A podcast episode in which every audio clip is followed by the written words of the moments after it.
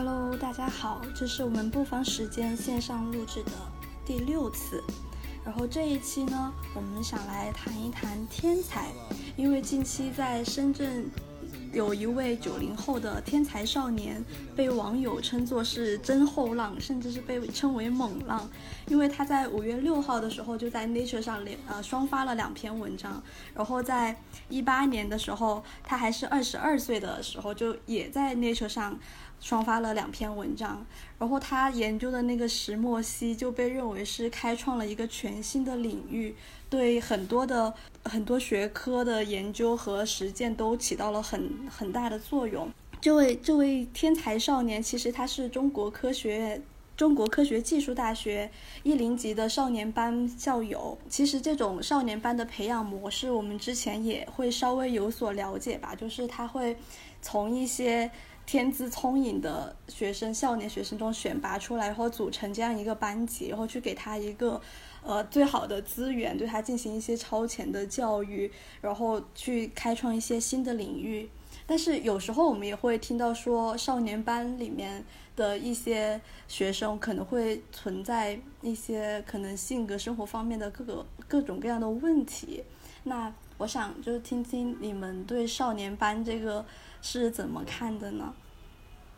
我会觉得少年班要从两个方面看，就是第一，它作为一种集中人才、集中高端人才的这样一种方式，它从数据上看是非常可观的。前十六届毕业生，也就是八三年到九八年的毕业生里面，一共有五百九十人，然后其中约百分之二十选择了学术研究作为自己的终身职业。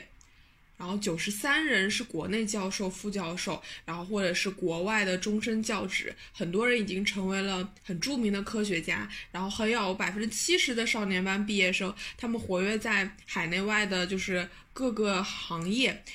所以从统计上看，它能够给孩这些孩子们提供更好的这样一个超前教育的这样一个条件。但是也有一些负面的报道，就是我是看到南方周末记者特稿记者李海鹏，他在二零零五年的时候发的稿件里面写会写到，有像宁博，然后谢延波这样的人，他们就是嗯一些很失落的天才，他们年轻的时候被媒体过度关注，然后导致心理压力非常非常大。然后又因为一些客观条件的限制，没有办法从事自己喜欢的这种科目，最后的结果就很令人唏嘘。所以我会觉得，这有可能对于一些来说，这可能是一件很好的事情；但是对于另外一些人来说，这样的教育方式会有那么一些急功近利。然后忽略了这些小孩在青春期和普通孩子一样会遇到的问题，最终也就导致了他们的失落吧。我其实关于少年班还有一个自我的体验，就是我因为我们常见的少年班有这个中科大的嘛，然后像西安交大，它也是直到现在还在招收少年班学生。然后我在念初中的时候，我们班老师曾经推荐我让我去考这个西安交大的少年班，然后跟我说这个考完了这个是呃读八年，然后初中去读，读完八年之后就是硕士毕业。我当时其实内心的想法是觉得我应该大学不只能考上西安交大，对我就怀着这样的心思，所以我。好像最后也没有去，我们班三个同学好像都没有去。然后确实，大家最后三个人考的学校也都比西安交大要好一些吧。对，这是自己一个体验。就是他呢，他还是会在各个中学招收这种啊厉害的青少年。我看见很多学校发新闻，什么郑州中学又为西安交大输送了啊几十名这种少年天才。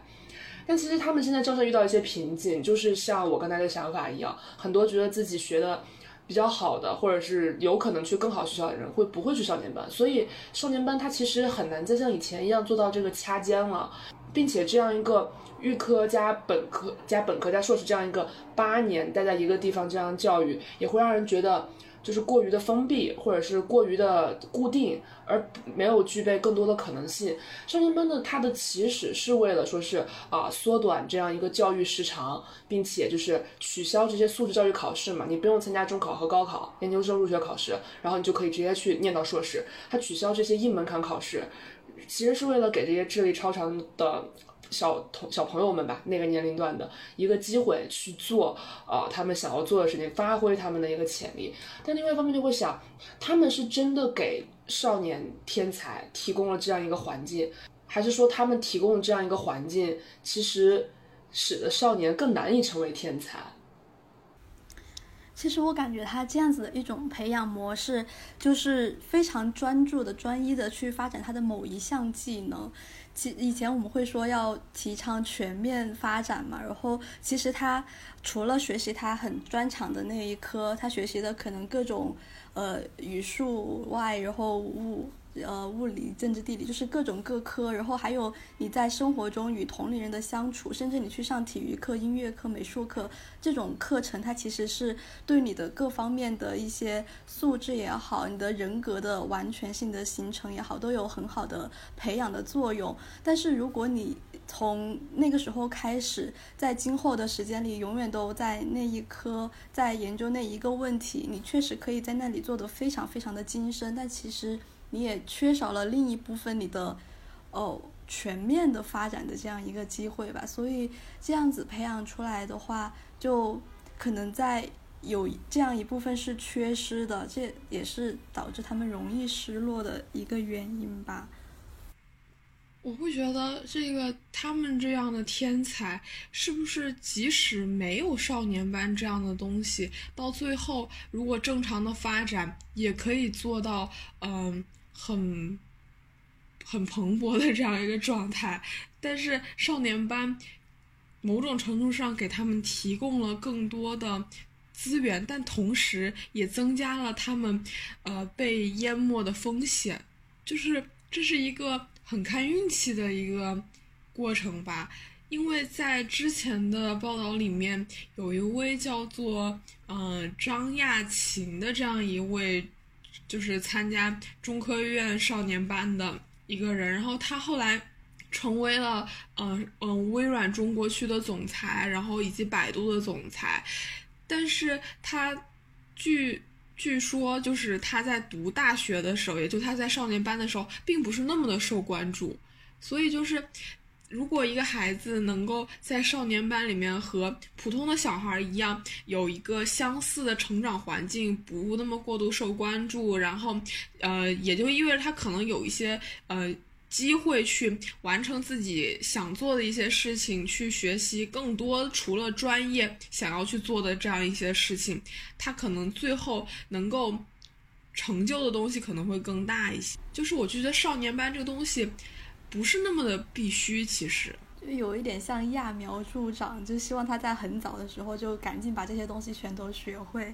这个其实有让我想起我曾经看过的一部电影，叫《天才少女》，然后里面是呃讲了一个叫 Mary 的小女孩，她在很小的时候就被发现有很高的数学天分。其实她的妈妈也是一个数学天才，然后他们家其实是有一点有一点家学嘛，就是她的妈妈的妈妈也数学比较厉害，但是她妈妈的妈妈在。呃，和和别人结婚之后，就在数学这个领域淡出去了。于是，Mary 的妈妈就被严格的管教要求，甚至她没有业余的爱好，没有其他的生活，就只有数学，也没有爱情。她曾经有过一段爱情，然后被她妈妈强强行给阻断了。他在一直攻克一个数学难题，但是在最后他把那个难题攻克出来的时候就自杀掉了，然后就把 Mary 交给了他的那个弟弟，也就是 Mary 的舅舅抚养。当时那个 Frank，他的舅舅叫 Frank，Frank 就非常的纠结，到底是应该像母亲那样子去培养一个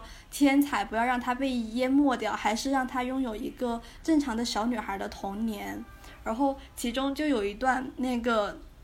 他的舅舅 Frank 和那个小女孩校长的对话嘛，因为他舅舅把小女孩送入了一个很普通的学校，就想她和其他的小孩子一样的成长，但是她在那个学校实在太拔尖了。然后那个小那个小女孩的校长就来找他爸爸，找找那个舅舅说，我们永远都没有办法给这个女孩她应得的学问，所以他就提出来要把她送到一个资优班去培养。但是他的舅舅就坚持说，如果这样子的话，那就。把他变笨，让他成为好人，这样子就皆大欢喜了。所以，在 Frank 看来，他就是很希望自己的这个小女孩可以拥有和别人一样的童年，但同时，其实他的天分是并没有被淹没掉的，因为他在六岁的时候就开始自己看很高深的那种数学的书，然后如果是一方面让他去。呃，和同龄人一起成长，一方面让他接触自己感兴趣的爱好的东西的话，我觉得这种培养方式其实是可以让天才儿童和一个普胎儿普通的儿童并存的。就这是不是很关关乎于就是？国家的政策以及呃家庭教育的模式，就是你的家长是怎么想这个问题的？因为感觉少年班这个东西的产生，就是因为刚刚改革开放，然后国家需要更多的人才去为祖国做建设，所以他会呃提出设立这样一个少年班，能够更快的就进行一些人才的输出。然后，如果对于一个家庭来说的话，嗯，就像你刚刚说的那位舅舅一样，他想让自己的孩子能够跟普通人一样，然后就度过一个很平缓的青春期，但同时又在他自己技能的那个方面任由自己发展的一个提高。那这样的教育理念下，可能就会有更多的这样的天才少年发展自己才能的同时得到更多的保护。其实我感觉就是像。我们现在常见的这西安交大和中科大少年班，像中西安交大的这个少年班还是挺拔苗助长的，因为它是让初中生直接去和大学生一起上课，就是你身边除了你同学之外，其他都是就是比你要大三四岁的同学，就是整个这样的集体环境其实不是那么的利于他们感觉在这个学校里面找到这种同龄伙伴吧。但是像中科大，它的模式是在高中的时候，高一高二的时候进行选拔，然后让你去读大学。这个的时间差，我觉得相对来讲会好一点，会小一点，而且好像最后的结果证明，他的适应性，就学生的适应性也要比初中拉过去就要好一些。所以可能就是像刚刚小李说的，就是我们其实就是按照循序渐进的学习方式，也许也是有机会让这些呃天才绽放出自己的光芒的。而这个几年的时间差，好像在整个人一个。嗯，漫长的这样一个学习生命，或者是漫长的走向巅峰的这样过程当中，显得不是那么的重要。其实挺不值一提的，就是这么一个几年，为了一个几几年的时间，让一个人去接触到一个他完全呃就是难以适应的环境。其实这个适应的成本，不见得会比你缩短的学习时长就是要少很多。就小陈刚刚提到的那个电影里面的那个小女孩，其实是一个很幸运的人，就是她的家庭，不管是她的。不管是他们学校的校长，呃，想让他去呃读那样就是很培优的这样的课程，还是他的舅舅想让他比较的自由的发展，其实他们都是已经关注到这个孩子他自自身有的这样的天赋。这其实对于某些就是可能处在的环境不是那么好的天才来说，就是很不一般的幸运。我觉得好像是这样。就刚刚其实我们也提到很多。呃，少年天才，他最后可以说是没有，就是成为大家就是背负众望的成长起来。但是这样的人好像在我们的生活中也是比比皆是吧？就不说少年天才，就是一个早年特别优秀，然后特别厉害的人，然后到了另一个学习阶段，他可能就没有办法再做到那样的顶尖，或者是一个学习生涯中一直都特别的优秀的人，走上工作岗位可能没有办法做到。就是快速成长，那这种现象其实并不是一个独有的现象，但是在少年天才上面好像就会被极度的放大，也会被很过就是很很用力的关注到，大家会觉得这是一个天才的消亡或者天才的隐没，然后与此同时就会把啊矛头指向少年班这样一个体制，觉得这样一个体制它其实就是我们听到少年班，它其实现在的呼声，我就觉得负面的可能都偏多吧，都会觉得它这是一个。可能会把小孩带到一个没有原来好的一个境地的一个东西，所以是不是其实我们对于天才存在着某一种完美人设的感觉？就是他只要是天才，那么他一定是方方面面都行，或者是说他一定是在各个层面都要超出众人。但实际上，我们少年班所遴选的天才，只是说在某一方面有特长。而不见得是说他一定要全方位的去碾压他人，那这个是不是我们觉得，我们是不是希望存在这样的完美人设，所以才会把这么多的希望，还有把这么多的关注都投注在这样的人身上。感觉天才也挺惨的，就是如果一个普通人，你稍微做出一些什么样的成绩，大家就会觉得很了不起。但如果你是一个自幼非常聪明、非常天才的人，你做出了比较好的成绩，和普通人相比的话，可能大家都觉得这不是你应该的吗？这是你顺其自然的。那其实给他们的。心理压力也会特别特别的大，就可能如果，你如果这个天才，这个天才可能就会觉得，如果我没有得到第一，如果我不是最好的，那我以后就没有办法继续立足，所以可能他们在面对一些挫折的时候，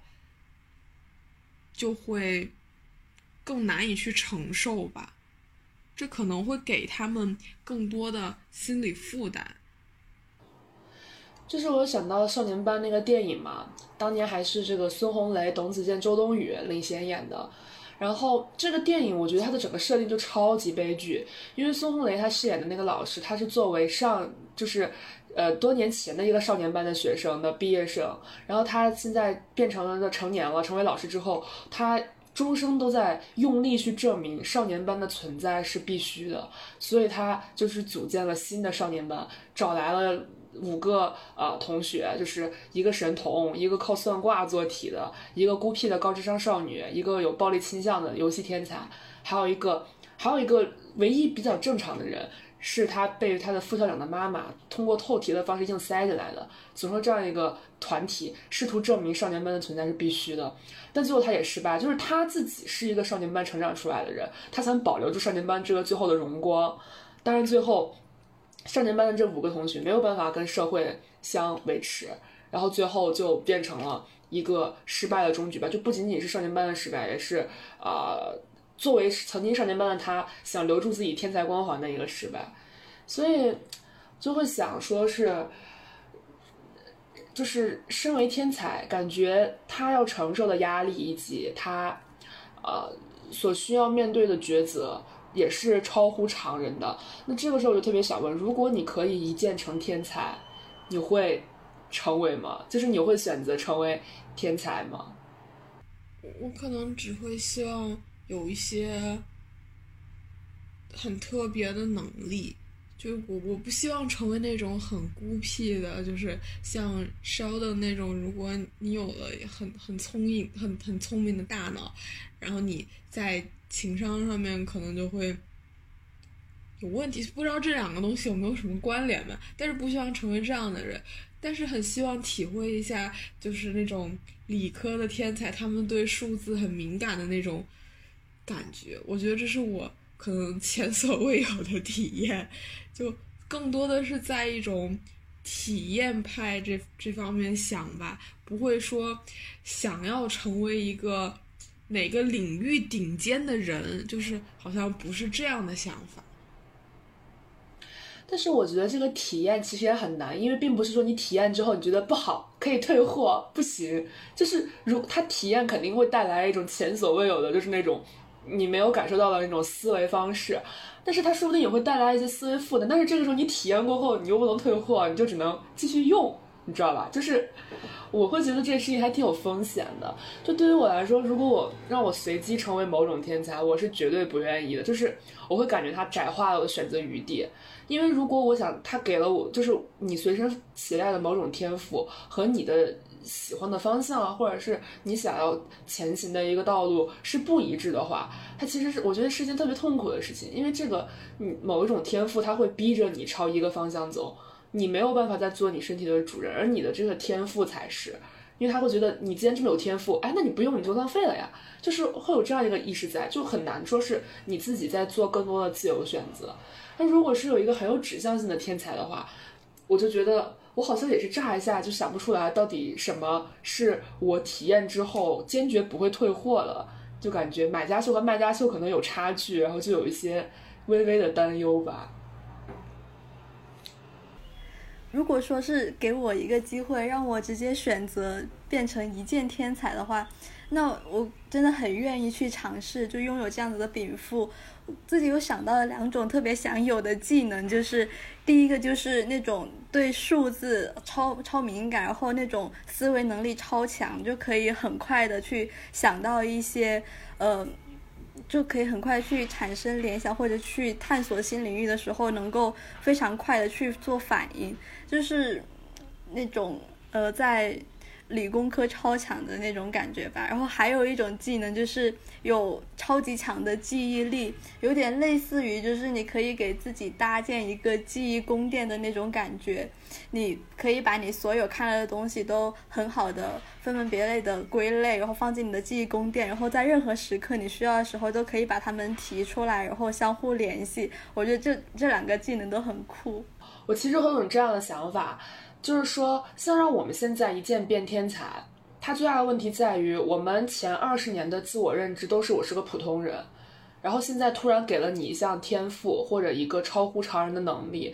其实我内心会觉得有点会有点患得患失，会有种这种东西是我从别人身上偷来的，或这种东西是一种上天给你的，随时会收掉的。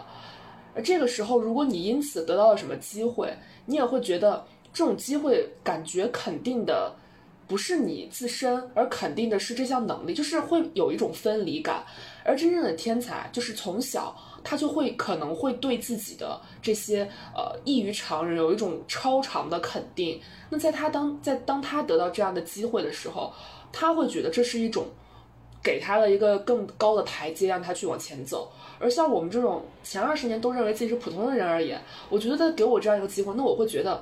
有点像是捡漏，就是如果现在让我突然有一个什么，就是有一个特别牛逼的机构来肯定我，让我去进入某种培养方式，我就会觉得我是在捡漏，然后我我是我是搭上了某一个机会主义的便车，因为我们的体认从来都不是一个天才，所以我会觉得天才在这个问题上，它不仅仅是某一项技能，更有的是你长期的一个自我认知。如果你的自我认知不是天才，那么你在很多事情上的抉择和你的那个坚定性上就会损害，因为你并不知道做这些出格的事情是否会是正确的，是否会达到一个，是否是说是是真的在开创某一个领域，或者是开创某一个东西。只有你坚信你是天才的时候，你才会这么坚定的往前走，才会做这些我们普通人不敢做或者觉得出格的事情。如果你是一个突然天才，就是刚刚说的一键成为天才，那有可能你就像俊女士说，你只增加了某一方面的禀赋，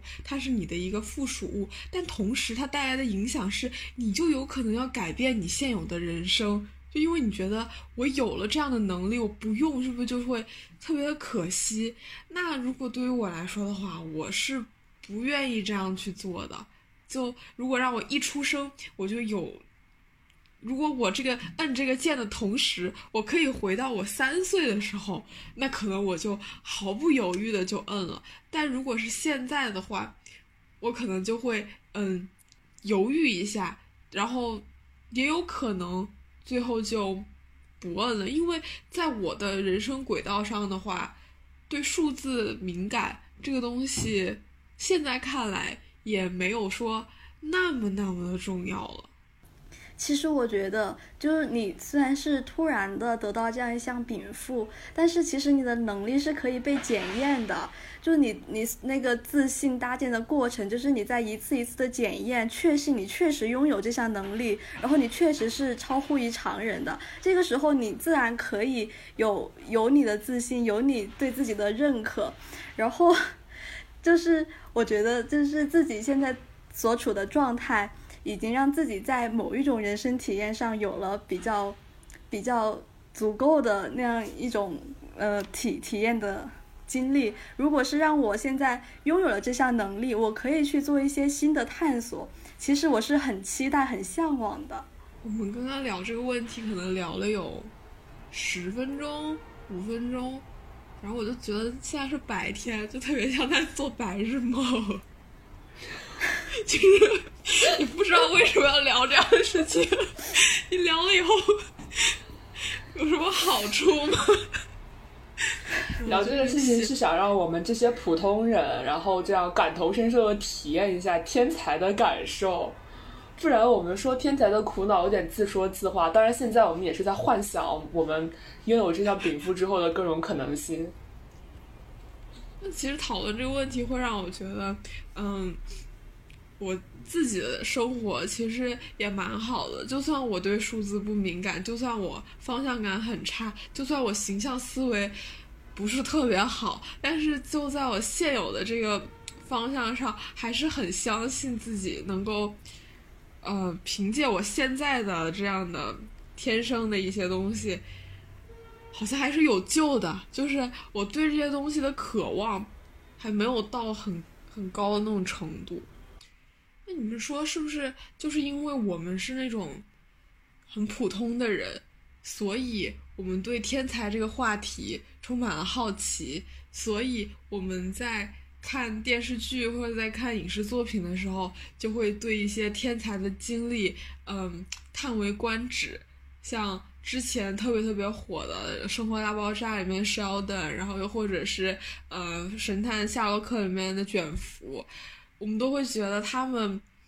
就就所以这些人可以真正的打动我们，但同时我又会很好奇，世界上真的会有这样的人存在吗？就是他在智商这么高的情况下，就是做出的一些。与人相处的时候，那些反应就很匪夷所思，就会觉得这个人怎么这么难相处？为而且很多时候就会导向一个感觉，就是呃，他们的情商很低。我也不知道这样的刻板印象是怎么形成的。我会觉得这个影视作品这样中的天才人物，就是这种典型的这种智商高然后情商低的天才人物，他其实是。普通人所能寻找到的一种平衡感，就是我们会觉得人有所短，那么人有所长，那么必有所短。那么他们智商高，那他们还有哪里可以差呢？那就只能在情商这个方面了。因为如果一个人全面碾压，那么这个角色会特别的不讨喜。就是我们总喜欢看到一个人他是有一定的痛点的，或者是有一定的弱项，这样的一些点构成了啊，这这些角色的一些天然的一些底色，会让我们能有更强的共情感。如果一个人他真的在塑造的过程当中就是完全全能，然后就超厉害，那么他很可能就是个反派，然后他道德败坏。这个时候普通人又得到了一种就是所谓的心理的高心理位置啊，会觉得我们都自认是虽然不够聪明，虽然不够厉害，但是我们好歹是心地善良的人，就觉得我们还是会觉得天才这个概念上。他永远是，就是一方面我们会相信有完美人设的存在，但是当完美人设真的出现的时候，我们又会觉得这样的人设是不讨喜的。就是我们更希望我们能接触到的人，或者是看到的人，是和我们一样有着一些共同特质的人。我不知道是不是由于这样的原因，才会形成这样大大量的高智商低情商的这样的影视作品人物。嗯，其实我觉得这个确实存在影视塑造的成分在里面，但是另一方面，它可能也在逻辑上是说得通的。因为如果是天才，他在某一领域有特殊天分，然后付出了超乎常人的努力，其实他会把大部分的时间都沉浸在他的领域里面，而那些被那些蔓延出去的各种兴趣爱好呀，然后去社交平台上的。呃，各种了解现在的社会，或者是去 get 到一些呃社交的点，和同龄人相处，去明白大家互相在说的、在讨论的话题，这其实是呃在他们的生活中是缺失的。就比如说那个《生活大爆炸》里面的那个谢尔多，他的智商很高嘛，但是他却总是 get 不到他周围朋友的幽默点，然后可能就是他这种处于幽默的时候。他一个人在局外的这种，形成了他的一种性格特点，也是很多人会喜欢谢尔谢尔多，然后会把他拿来呃作为一个有趣的例子的原因。就即使是呃 Sheldon 这样的人，其实，在影视作品里面，他最后也是遇到了真爱嘛，就遇到了 Amy，呃，而且他们两个，嗯，确实可以说是有一种灵魂伴侣的感觉，就你会觉得错过了就找不到更好的。然后，然后你你在对照就前几季的时候，Sheldon 对于 Penny 或者是对于其他女生的那样一种很就就那种状态，你会觉得这样来之不易的感情会嗯更让人觉得特别的珍贵，所以可能这也是另外一个方面，嗯。编剧或者是这些剧集的导演们想让大家看到的，就是普通人和天才的这样一种故事，这样一种模式，他们起到那种化学反应，往往会比普通人和普通人之间起到的这种化学反应会更打动人。所以，这可能也是形成这样一种刻板印象，一个在剧情上好看这样这方面的一个原因吧。对，我觉得这方面的好看还来自于，就是我们会觉得普通人和天才在一起的恋情，或者是一段稳定的持续关系，它一定是有很强的包容在里面的。就是我们会觉得，那双方对于包容、对于多元、对于这种嗯情感上互相的一个平衡在里面，在天才身上尤为明显，因为我们会觉得他就是好像感觉就不是那么好相处。所以这个时候，他还能得到这样的一份感情，那会让大家更加的感动吧，就更加印象深刻。那，就还有一个关于这这种天才有天才角色的这种影视剧的一个疑问，就是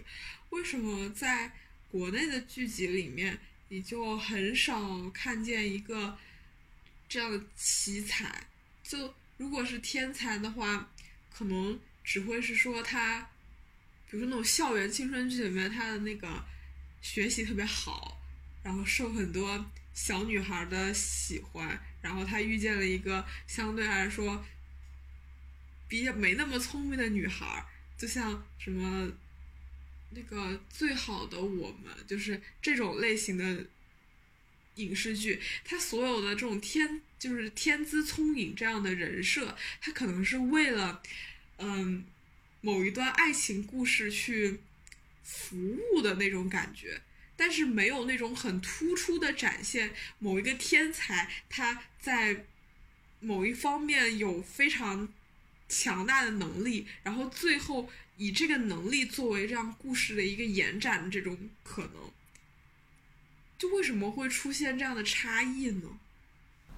其实这可能一方面是因为。我们国家的那个数学和科技的发展史都很短嘛，所以本来我们去认定的天才可能就会偏向于是呃在这一领域的，那我们可以说的人就会变少一些，然后呃到了近代我们的。呃，数学、物理、化学等等这些学科兴起的时候呢，就又存在一个不歌颂个人的这样一种现象。其实我们现在去看一些影视剧，嗯，那些作为个人的形象去加以歌颂、宣传，然后把它作为一个典型去传播的，它要么就是一个在古代有某一种精神特质或者是道德品质的人，或者就是，嗯，我们在。建国的过程中，那些立下了很高的功勋的这样一些被我们当做伟人的人，所以，呃，在这种情况下，我们很少去看到天才的一些影视剧。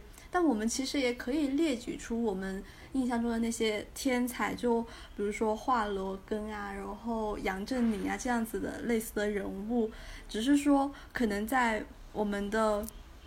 这种国家的文化和。在这种体制之下，我们不太愿意去去宣扬或者去塑造这样子的个体。我觉得这个和我们国产的这种职业剧拍摄一直都特别差有关系。因为你想，如果以一个天才他的在这方面的突出的能力。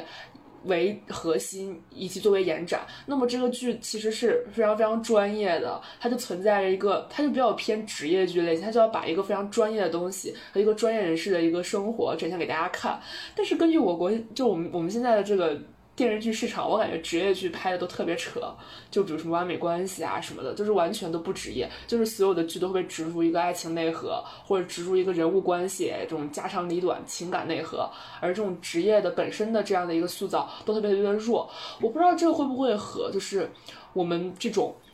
传统的重道轻器的一种思想会有一点点关系，就是会觉得这些呃技术啊或者是技能点啊这样的一些。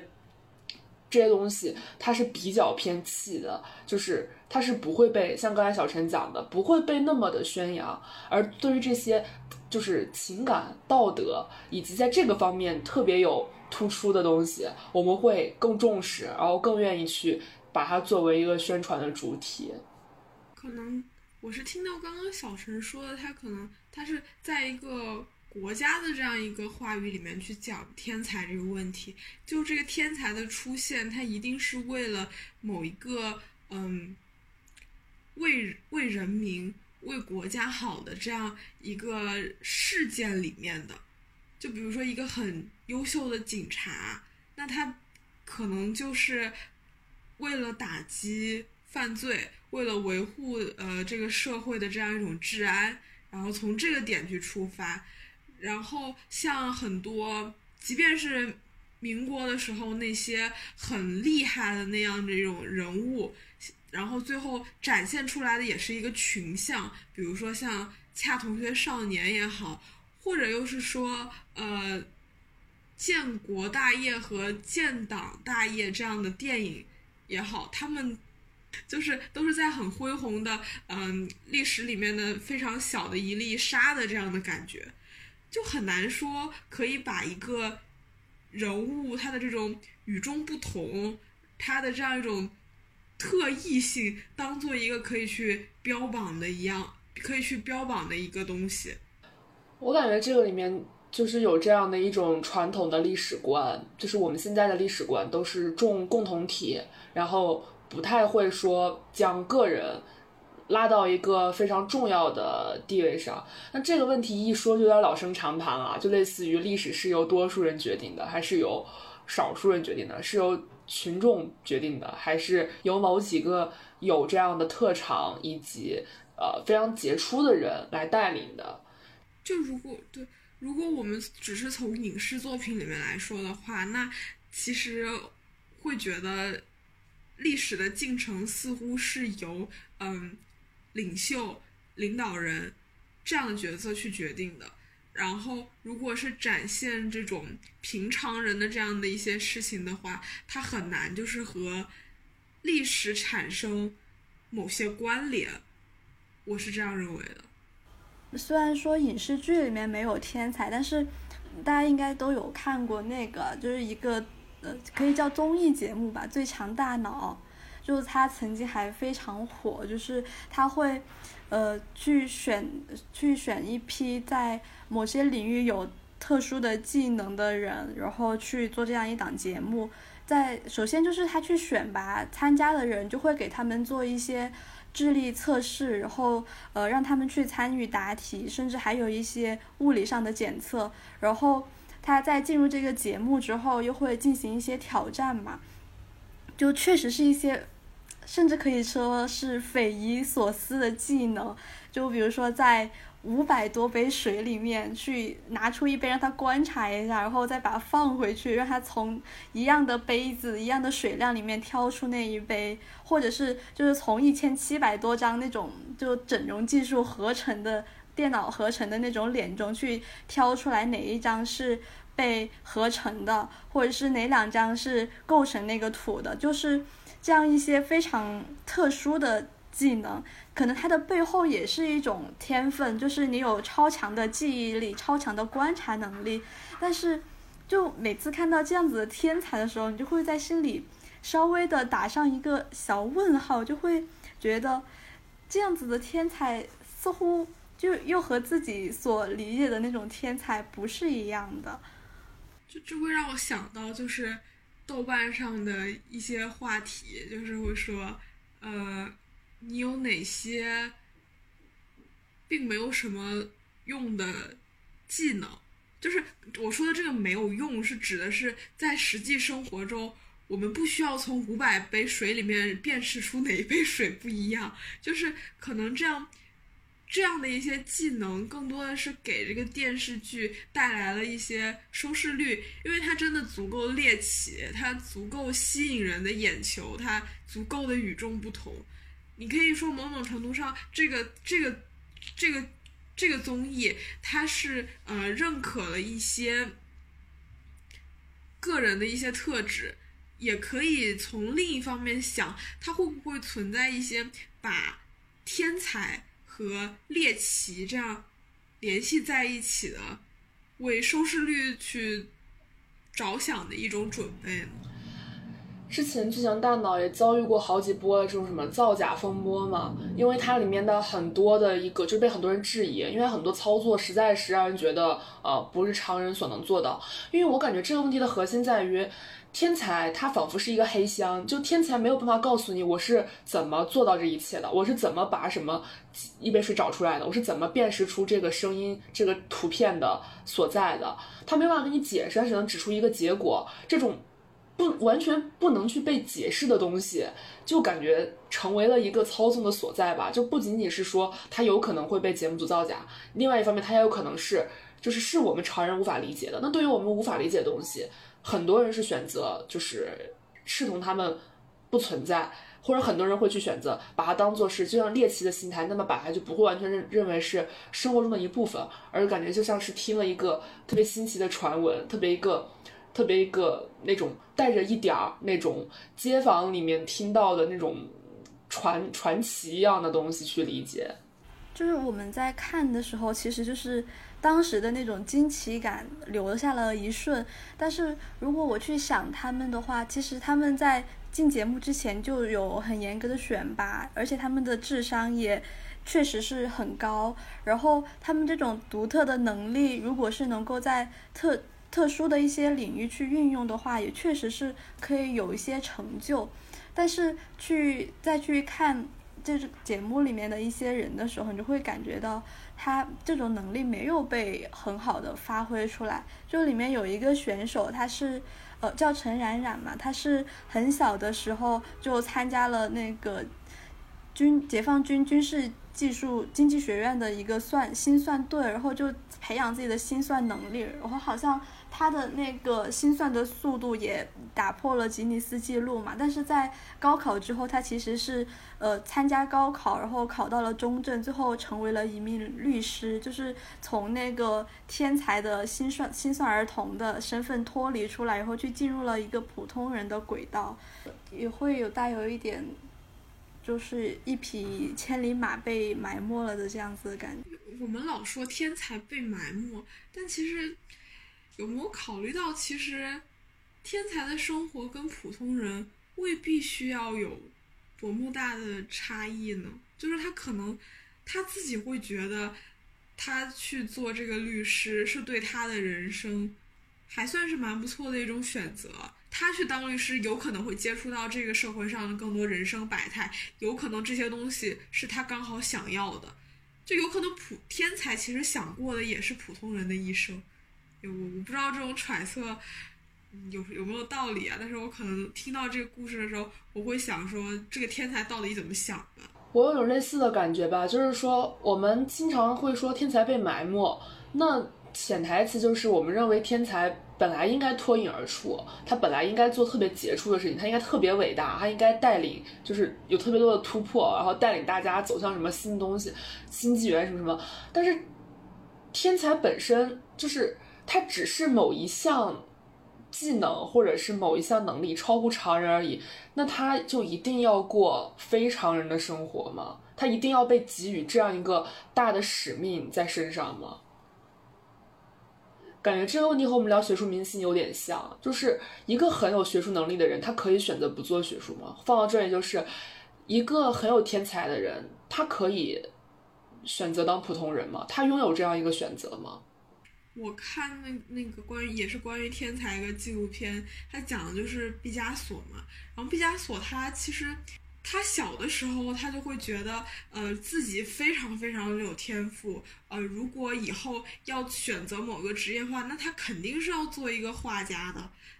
然后他想，他后来在大在那个西班牙马德里皇家美术学院上学的时候，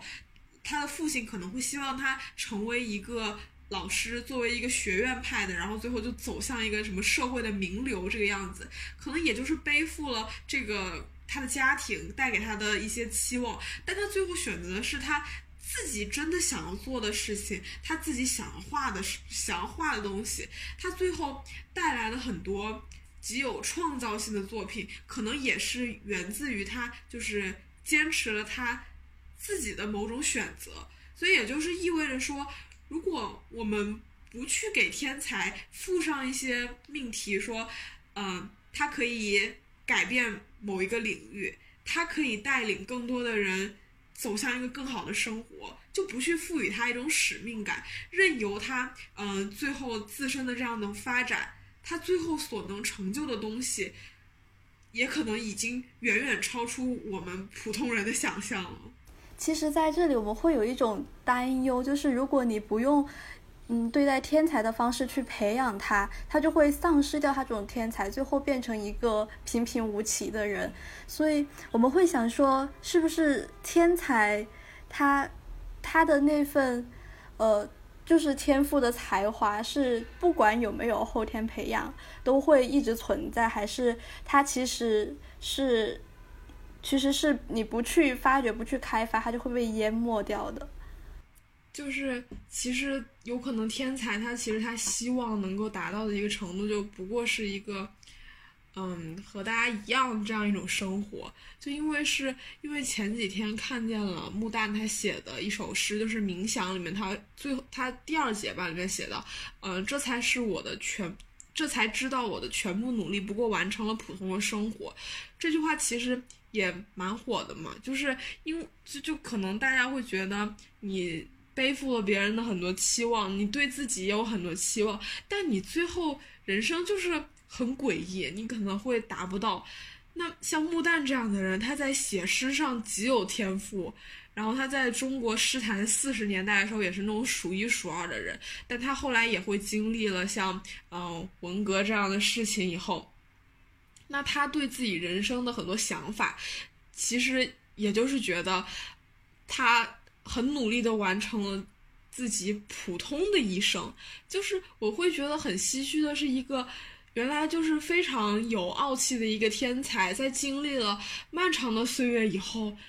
竟然最后的想法也会是这样，就一下子拉近了这这种极富才华的人和普通人和我们这种普通人之间的这样的距离。然后不知道你们会对自己。有什么样的期望吗？就是或者是别人寄托在你们身上有什么样的期望？然后你们有没有想过，如果说最后达不到这样的期望，你会是一种什么样的状态？就是我觉得，虽然像我前二十年的生活并不是一个天才，但是你身上还是会有种这样明确的认知，你之后做到的一些事情，或者是能达到的某些生活状态，要对得起你自己这些年的付出，以及你。这些年，就是你的家人为你做的某种投资吧，这可能跟天才的烦恼有点类似。就是穆丹这句话会让我觉得，他很可能是，就是我几十年之后的最终的想法，就是类似于我其实最终你你想拼尽全力想要过的生活，就是普通的生活。但这句话我在现在还体味不来，就这样一个。感官感受这样一个感受，它是没有办法移植到我现在的。可能只有当我经历了那些，我要对得起自己，我要我要我要怎么怎么样这样的过程之后，我发现那一切其实可能，要不然是没那么重要，要不然是没有那么那么关键，或者说我根本达不到的时候，我才会回归到这样一种普通的生活中，他也是有他自己的好这样一个心态在里面。但是说让我现在就以这个为我的。一个最终的一个归宿的话，我会感觉我的人生好像全无目的，或者是失去了某一种动力吧。这种回归一定是有时间的沉淀在里面，很难说是过过来人跟你讲某些话，然后你也知道什么稳定要好，怎么怎么要好，普普通通，柴米油盐就是平淡就是好。这东西你听了你知道，但是你真正体会，一定是等你到了一定的年龄，经历了一定的事情才能做到的。我是觉得就是，可能这期节目。听起来我觉得还匪还蛮匪夷所思的，就是三个平平无奇的人，然后开始去谈论一些关于天才的事情。但我会觉得这期节目里面我们在做的事情，好像有在发现普通人和天才之间的